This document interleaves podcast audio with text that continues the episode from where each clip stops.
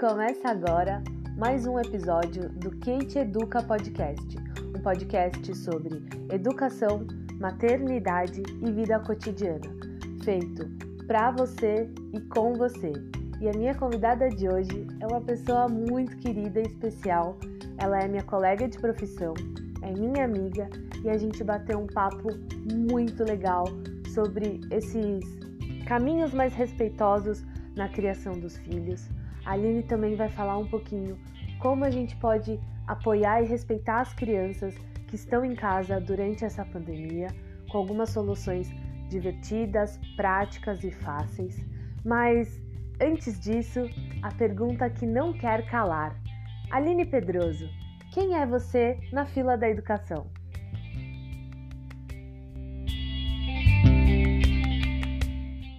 Bom, na fila da educação, eu sou pedagoga, sou psicopedagoga, sou educadora parental hum. e eu sou mãe da Júlia, de três anos. E nós temos a Mel também, que é uma cachorrinha que está sempre por aqui, nos desafiando diariamente o convívio entre a criança e os, e os pets, né? Todo mundo entra na, na, na fila da educação em casa, né? Entra a Mel, entra a Júlia, entra todo mundo. É, todo mundo entra, viu? Por aqui é um desafio mesmo. Mas, Aline, conta pra gente com o que, que você trabalha, qual que é a, a sua área da, da educação parental, fala aí. Fala um pouquinho sobre a sua carreira, sobre a sua trajetória pra gente. É, na verdade, eu comecei a fazer a pedagogia meio que por acaso, né? É, eu queria fazer um outro curso, daí acabei indo fazer pedagogia, e aí, ao começar a fazer a pedagogia, comecei a trabalhar em escolas, né? E dentro do universo da escola, assim, eu me sentia muito à vontade. Era uma coisa que até era muito engraçada para mim, assim. Eu falava, nossa, eu acho que eu não poderia mesmo sair daqui de dentro. Era um lugar que eu sempre me senti muito acolhida, muito me senti bem, sempre me senti muito bem lá dentro. Sim. E aí é, eu fiz a pedagogia, atuei em escolas particulares como professora, primeiro como auxiliar, né, na educação infantil. Aí eu fui professora no, no ensino fundamental, e aí, é, nisso eu fui fazendo a psicopedagogia também. E aí, a, após o nascimento da Júlia, eu senti um pouco de necessidade de buscar essa educação mais respeitosa, assim, né? E aí eu fui para a criação consciente, fazer a, a, o curso de educadora parental em, educa em criação consciente, porque é um desafio nessa parte quando eles já começam a nos enfrentar, digamos assim, mas não é bem enfrentar, né? Quando acontecem os desafios educacionais. Mas conta pra gente, quem não sabe ainda, quantos anos a Júlia tem? A Júlia acabou de completar três anos, é, mas desde assim, de uns dois anos eu já senti a necessidade de ir atrás, assim, né? De poder lidar melhor com ela, de uma forma respeitosa, né? Sem uhum. agressividade uhum. e tudo mais. Eu já percebi, na faculdade, eu já percebi que isso influenciava muito. Mas quando eu tive a minha filha, eu percebi o quanto isso era difícil, porque eu venho de uma educação muito é, tradicional, então, de punição, de gritos. E Sim. aí, como você não reproduzir isso, né? Então, foi aí que eu fui buscar como eu não reproduzir isso. E aí, o que, que você acha? Você acha que dá certo?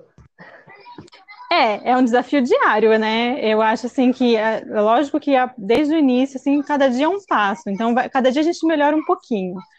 Mas é possível sim. Eu estou em busca de conseguir tirar 100% os gritos, uhum. as ameaças e punições da minha vida, assim, e da vida da Júlia, né, principalmente, porque eu acredito que dessa forma ela será uma adulta muito mais segura, muito mais é, empoderada de si, sem ficar com medo das reações dos outros à sua volta. Que acho que isso para mim ainda é muito pesado. Eu ainda sinto muito esse problema do julgamento dos outros. As pessoas normalmente elas, elas têm um pouco de receio, um pouco de de dificuldade de, de entender de entender qual que é essa proposta da educação e dessa criação consciente, porque foge muito do, do tradicional, né? Foge muito do que todo mundo já está acostumado, foge do que a gente foi, é, como a gente foi criado também, né? Então, você sente um pouco ah, as pessoas elas elas não entendem ou elas têm curiosidade para saber como que é com, com a Júlia? É, na verdade, eu acho que muitas vezes as pessoas acabam, acabam confundindo com uma permissividade. Por exemplo, é, elas acham que a gente, na verdade, está sendo permissivo demais, elas não conseguem entender que tem o respeito ali e que tem sim o limite. Então, eu acho que ainda é a confusão que eu percebo, assim, das pessoas, quando eu estou conversando com a Júlia, qualquer coisa, eles têm mais essa questão assim, ah, tá deixando fazer o, o que ela quer, quando, na verdade, eu estou explicando respeitosamente. Eu não tô, eu não tô impondo a minha vontade para a Júlia. E eu estou deixando a Júlia ser criança, que eu percebo que as pessoas não querem deixar as crianças serem crianças nos espaços de convívio com outras pessoas, outras crianças, outros adultos, né? Elas querem o tempo todo que a criança se comporte como um mini adulto, não como uma criança. É, é verdade. É, como agora a gente está gravando aqui esse podcast e, e a Júlia está falando no fundo, porque, gente, a gente está em casa, está todo mundo isolado. Eu estou aqui na Alemanha, mas no Brasil as pessoas ainda estão isoladas e a gente não pode limitar. Não tem. Agora, para uma criança de três anos, não, agora a mamãe vai gravar um podcast e ficar quietinha aqui por meia hora, 40 minutos. Não dá, ela tem três anos, ela tem que. Ela tem que falar, ela tem que, ela tem que ter o espaço dela, né? Exatamente. E assim, o que as pessoas estranham mais é isso, né? Porque como que você tá com a criança? Isso não pode, não pode no tradicional, né? No tradicional, as crianças não podem se expressar, elas têm que ficar, se elas estão dando algum tipo de desafio emocional, elas têm que ficar reclusas em casa e resolver em casa. Não pode resolver na rua, não pode conversar na rua, né? Então, é, isso é bem complicado, assim, nesse sentido, assim, do embate com as pessoas da, da, da, criação tradicional. E que eu percebo cada dia mais é que isso é muito mais um trabalho meu, com eu saber lidar com a Júlia melhor uhum. do que eu querer impor as coisas para ela. É um trabalho meu, é de exercício meu, porque eu vim da, da, dessa parte de punir, de gritar, de, né? Então, assim, é bem. Essa que é, esse que é o meu maior desafio. Mas eu vejo que é possível, sim. Cada dia eu vejo que é um passo, um passo maior que a gente alcançou, né? Mas você já se pegou em algum momento, assim, com a Júlia é, tendo, eu vou colocar entre aspas, uma birra, porque eu acho que não é uma birra, né? Eu acho que às vezes é uma, é uma na verdade, não acho não, é uma certeza. É uma reação natural das crianças, né? Elas, elas, elas têm limitação ainda de vocabulário, elas não sabem como se expressar, e, e naturalmente a birra é algo que acontece. Já aconteceu com vocês alguma coisa assim? Vocês estarem no mercado, num shopping, e a Júlia é, ser contrariada no momento e ter alguma reação que as pessoas é, rotulam como birra, né? Porque às vezes a gente não, algumas pessoas não entendem essa reação da criança e, acham, e acham que a criança está fazendo de propósito ou está fazendo para, sei lá, para qualquer, qualquer outra justificativa. É, para chamar atenção, né? Eles acham que é para chamar atenção. Eles não entendem. Eu tive sim uma crise com a Júlia, assim, que ela estava em um ambiente que era é uma recepção de um hotel. E aí ela começou, e a gente tinha viajado o dia todo, então ela estava cansada. Além de ter viajado o dia todo, ela estava é, reclusa dentro de um carro nesse dia todo, então sem gastar as energias necessárias, é, com fome, né? Cansada mesmo, cansaço. E aí ela começou a gritar comigo: eu quero, eu quero, eu quero. E aí eu, eu abaixava e conversava, só que assim, o que eu percebo é que as pessoas não dão espaço. Então, a pessoa que estava conversando com a gente continuava conversando. Ela não deixava eu, eu, dar atenção para a criança. Então, é, eu, é, esse, é nesse ponto que às vezes eu fico um pouco é, na dúvida, né? Porque daí dá vontade de falar, espera um pouco para a pessoa adulta, né? Sim. Que eu vou, vou controlar a criança aqui, né? E aí ela foi me puxando, foi me puxando, então eu fui conversando, eu consegui não gritar, não impor nada para ela, eu fui conversando, fui explicando, né? E validando o sentimento. Falei, eu sei que você está cansada, a gente já está indo, que ela queria ir no carro buscar, acho que era um brinquedo, a gente já, tá, já está indo buscar o brinquedo, mas calma, calma. E aí até que eu encerrei a conversa com a pessoa para poder dar atenção para a Júlia, porque a pessoa continuava falando. é, o adulto às vezes tem gente que acha que se a gente ignorar, aquilo vai passar, né? Vamos fingir que nada está acontecendo, que uma hora a criança cansa e para. E não é assim, né? É, isso acontece mesmo. É, essa é a crença que existe, né? De que se a gente ignorar, a criança vai parar e que vai estar tá tudo bem. Não é bem por aí mesmo, né? Ela está ali porque ela realmente precisa da sua atenção. E o cérebro dela ainda, delas ainda é imaturo, né? Então, por isso também a necessidade da gente estar tá ali para validar o sentimento, para falar, ó, oh, você está sentindo cansaço, porque ela não sabe dizer qual é o sentimento que ela está sentindo. Você está se sentindo triste, ou você está se sentindo com raiva, né? Então, a nossa função ali como adulto é acolher esse sentimento, mas colocar ele para a criança para ela saber expressar o que é. Porque ela não sabe ainda. É, a Júlia, que tem há três anos agora, até os quatro anos ainda, nós estamos na, na construção desses sentimentos. Sim, isso é verdade. Ela está com três anos agora. E esse, esse episódio aconteceu, ela estava com que idade? É, nesse episódio ela estava com quase três, ela tinha uns dois, uns dois anos e onze meses, assim. hum. assim. Ela estava tá, com quase três. Tá, aí, mas me fala uma coisa. Você, você é a Júlia, seu marido e a Mel. E como funciona a educação, assim, essa, essa educação mais positiva, essa educação mais, é, essa criação mais consciente com você e com seu marido? Ele sempre foi a favor? Você que trouxe a ideia? Como surgiu isso hum, para vocês? É, na verdade, eu trouxe a ideia, né? Porque eu já sabia desde o início, desde a gravidez, eu já conversava muito com ele, por eu ter a formação de pedagogia, de que tudo isso influenciava o bebê, né? Todas as minhas emoções, todos os meus sentimentos. Então, desde a gravidez, eu falava muito isso para ele. Ele vai mais assim pelo que eu falo, porque é, ele não é da área, então para ele é tudo muito novo também. Também foi criado numa educação muito é, tradicional, né? Então, para ele é muito novo também. Então, a gente ainda, eu que trouxe justamente por isso, assim, porque eu vi a necessidade de ser diferente, mas um diferente que não é a permissividade, né? Que a gente sabe que isso também prejudica a criança. Não é você ser autoritário, não é você ser permissível, é você ter o caminho do meio. É, é verdade, é verdade. Mas uh, e para ele tudo bem, ele foi indo e ele e ele é super dentro agora ou ele tem um pouco de resistência? É, na verdade, ele ainda tem um pouco de resistência, sim. Na verdade, não é resistência à educação em si, é que ele ainda não sabe lidar de outra forma que não seja da maneira tra tradicional como ele foi educado. É, a gente, foi o que eu falei, nós os adultos precisamos parar e olhar para nós é. e ver que o, o, desafio é muito mais nosso do que da criança. Então, eu, eu acredito que ele ainda esteja nesse processo, assim, de entender que o desafio é muito mais dele mesmo, saber lidar com as emoções dele quando a criança está ali apresentando os comportamentos desafiadores.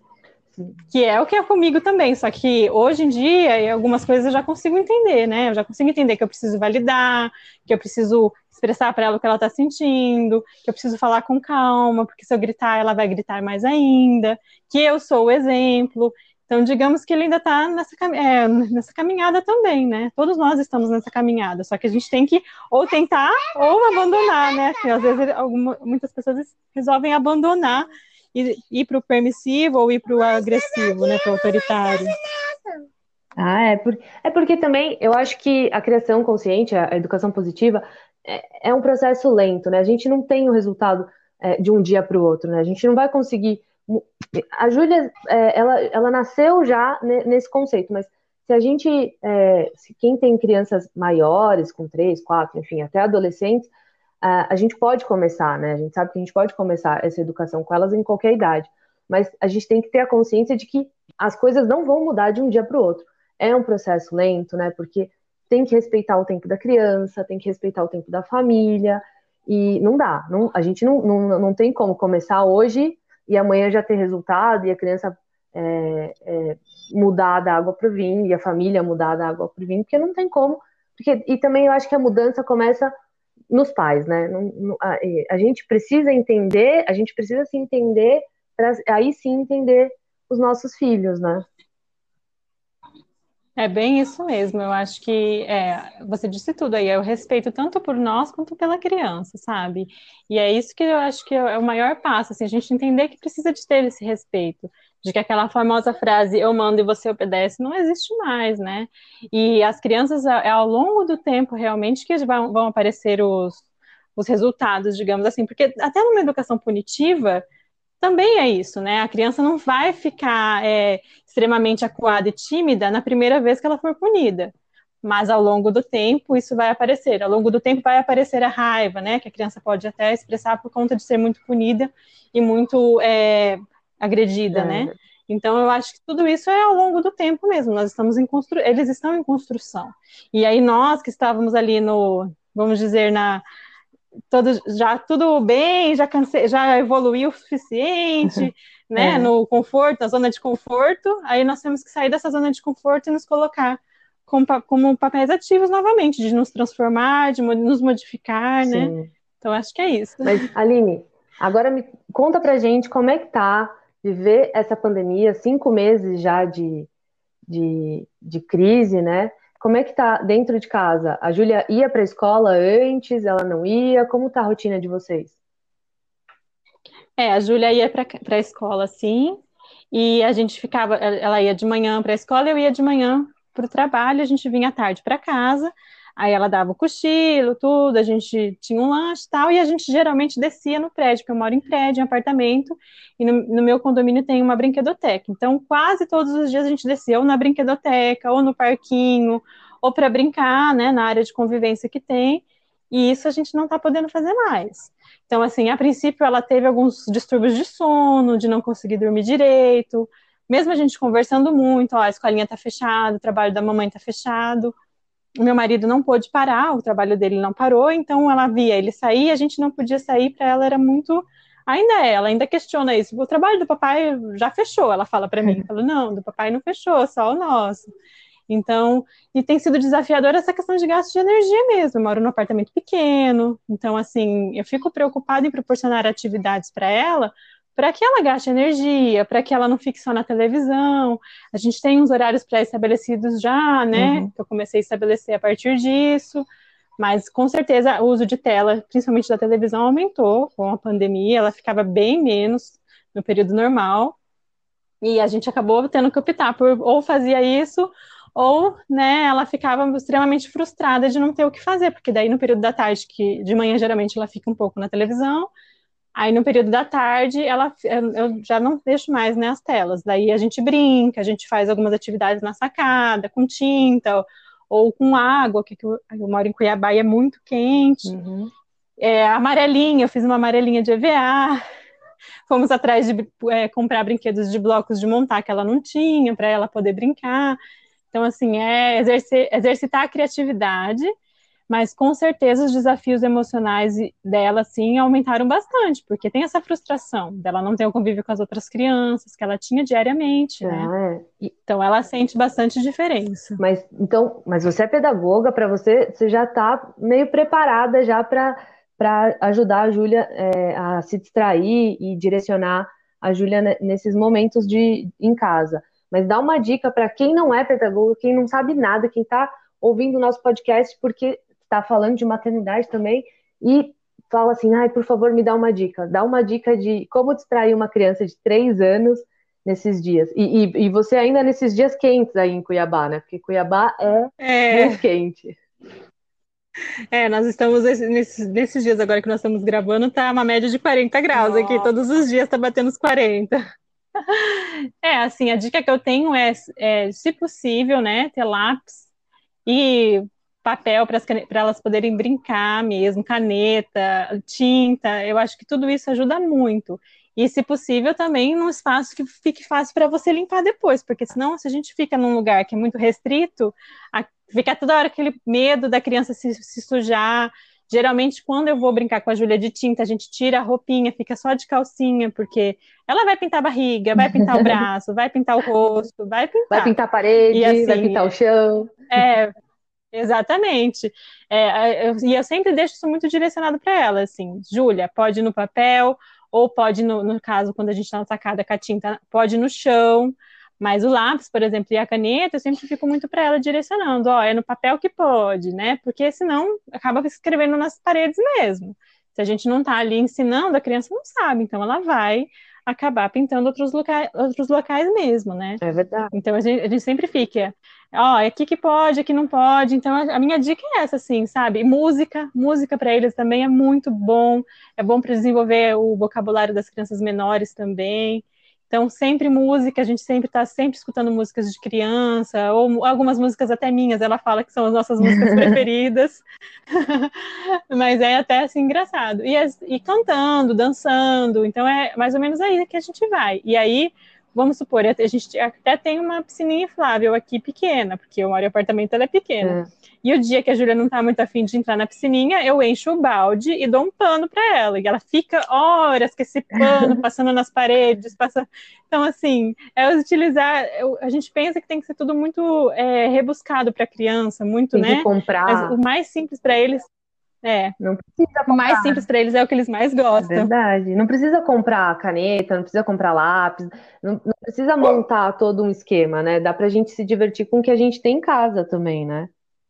É, dá. Foi o que eu falei. Se você não tem como comprar um lápis e tal, pega uma caneta que você já tem aí mesmo e direciona para a criança. É nesse papel que você pode. A gente usa muito papel de rascunho aqui, coisa que já foi escrita e tá usando, não tá. Vira do outro lado e escreve ali mesmo. Uhum. Então é mais ou menos por aí. É, eu, eu, eu tenho o Antônio, que está com 11 anos, e a Clara, que tem 8, e essa coisa de pintar sempre foi muito forte na nossa casa. Então, eu, eu na, na casa que a gente morava em São Paulo, a gente tinha um espaço mesmo, assim, e, e era o espaço da sala, da, uma parede da sala, assim, no, no, qual eles pintavam e se divertiam e pintavam de caneta esferográfica que nunca saiu, a gente teve que pintar a parede de, da casa porque realmente a gente, a gente abriu mão mesmo de, dessa, dessa, dessa coisa de ter as paredes branquinhas, porque e a casa toda organizada, porque não tem como, né? Você tem criança no ambiente, eu acho que a gente tem que preparar um ambiente para a criança, né? E não a criança se preparar para o ambiente da casa, né? Porque não tem como. É exatamente isso, é.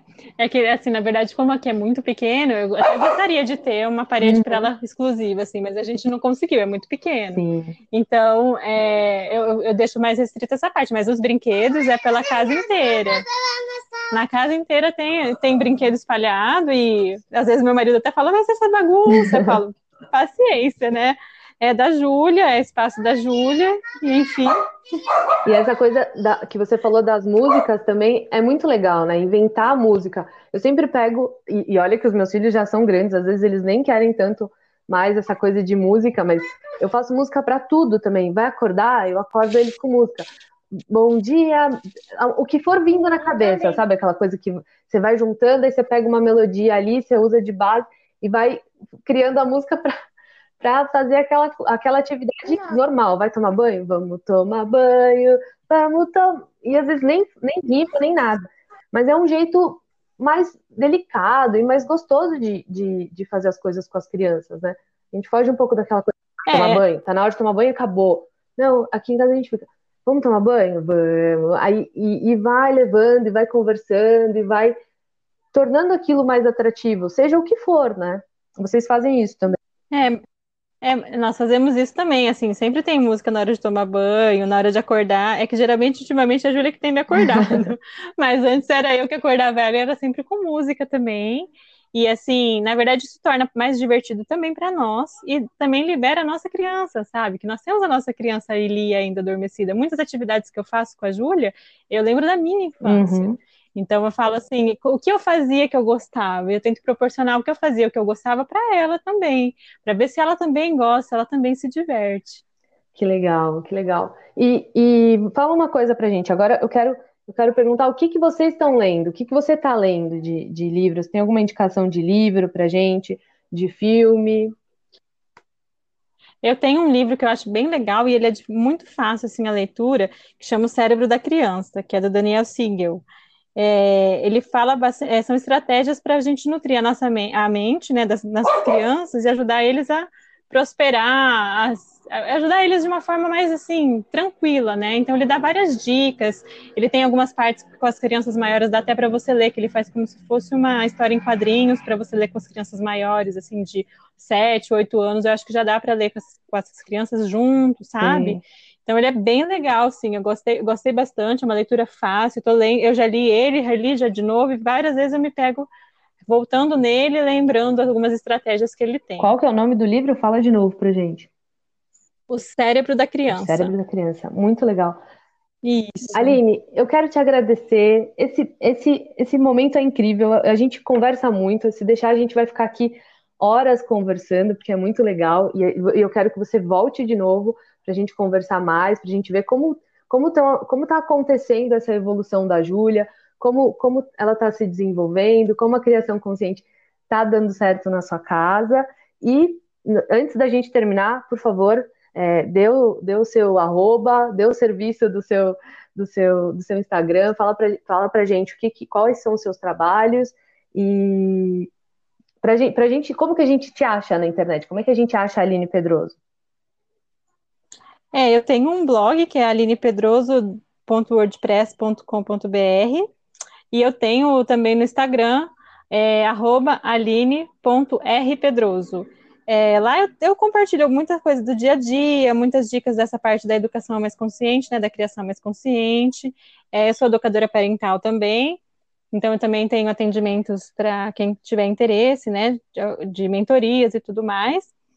E eu também estou é, querendo lançar em breve um e-book sobre birra. Eu estou no finalzinho aí, logo, logo, acho que até sair o podcast, um pouquinho depois desse podcast ir ao ar aí, ele já vai estar disponível para as pessoas baixarem. É, ele vai ser gratuito, porque é, são estratégias bem simples e bem pequenas para quem tem crianças assim até uns 4, 5 anos mesmo. Então é para essa parte bem inicial aí, até uns 3, até uns 5 anos, né? Do início até uns 5 anos. E aonde que a gente encontra o podcast para o, o e-book para baixar?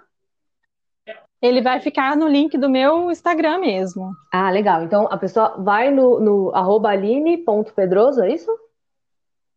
aline.rpedroso. R Pedroso, e aí ela clica no link da bio e lá ela vai encontrar a. Vai encontrar isso, o e-book sobre birra. É, como evitar e como reagir às birras das nossas crianças. Ótimo. E assim que tiver lançado, tá vendo? A gente já tem mais um, mais um tema para falar no nosso podcast, no nosso próximo episódio que eu receber você. E vai ser muito legal receber você para falar sobre esse e-book e para falar também do desenvolvimento da Júlia, que Gente, é uma fofa.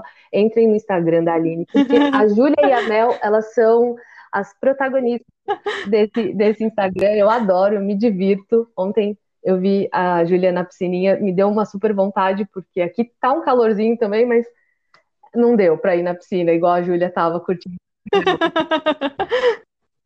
Eu que agradeço esse espaço aqui, foi um prazer, é uma delícia poder compartilhar um pouco, porque foi como eu disse, acho que todo mundo tá na, ainda está na caminhada, né? é. né? E a gente já está aqui para auxiliar um pouco mais, porque a gente tem alguma experiência por já ser pedagoga, por já ser da área e tudo mais, às vezes a gente tem um, um olhar um pouquinho mais voltado já para essa parte, mas muitos pais encontram desafio e isso é normal. A gente encontra desafio também, mas algumas coisas a gente já sabe como lidar, né, Kate? É. Agora, outras pessoas a gente pode auxiliar um pouquinho mais, porque nós estamos estudando, nós estamos imersos, foi o que você falou. Se deixar, a gente fica o dia inteiro aqui falando, porque é muita leitura já que nós já fizemos, é muitos cursos que nós já fizemos. É, então, assim, a gente já está né, mergulhada, tanto na maternidade como na educação como um todo. Sim, é verdade. Por isso que eu tenho, a gente tem muito assunto ainda para conversar. Esse vai ser só o nosso primeiro episódio de muitos. É uma, é uma honra te receber. Você sabe, eh, nós somos Obrigada. amiga há não muito tempo. Eu tenho um carinho muito grande pela Aline, a gente tem uma conexão muito grande e muito obrigada pela sua generosidade. Agradece a Júlia, agradece a Mel, porque agora no finalzinho elas. Ah, pode deixar. Elas estão por aí. E um grande beijo.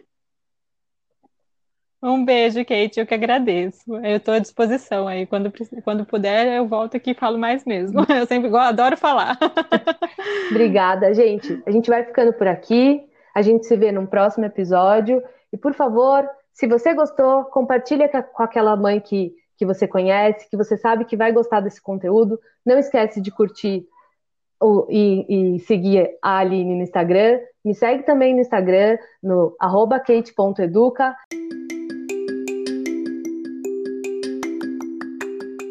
e obrigada por ficar comigo até o final do episódio. Se você gostou, não esqueça de compartilhar e a gente se vê no próximo episódio. Tchau!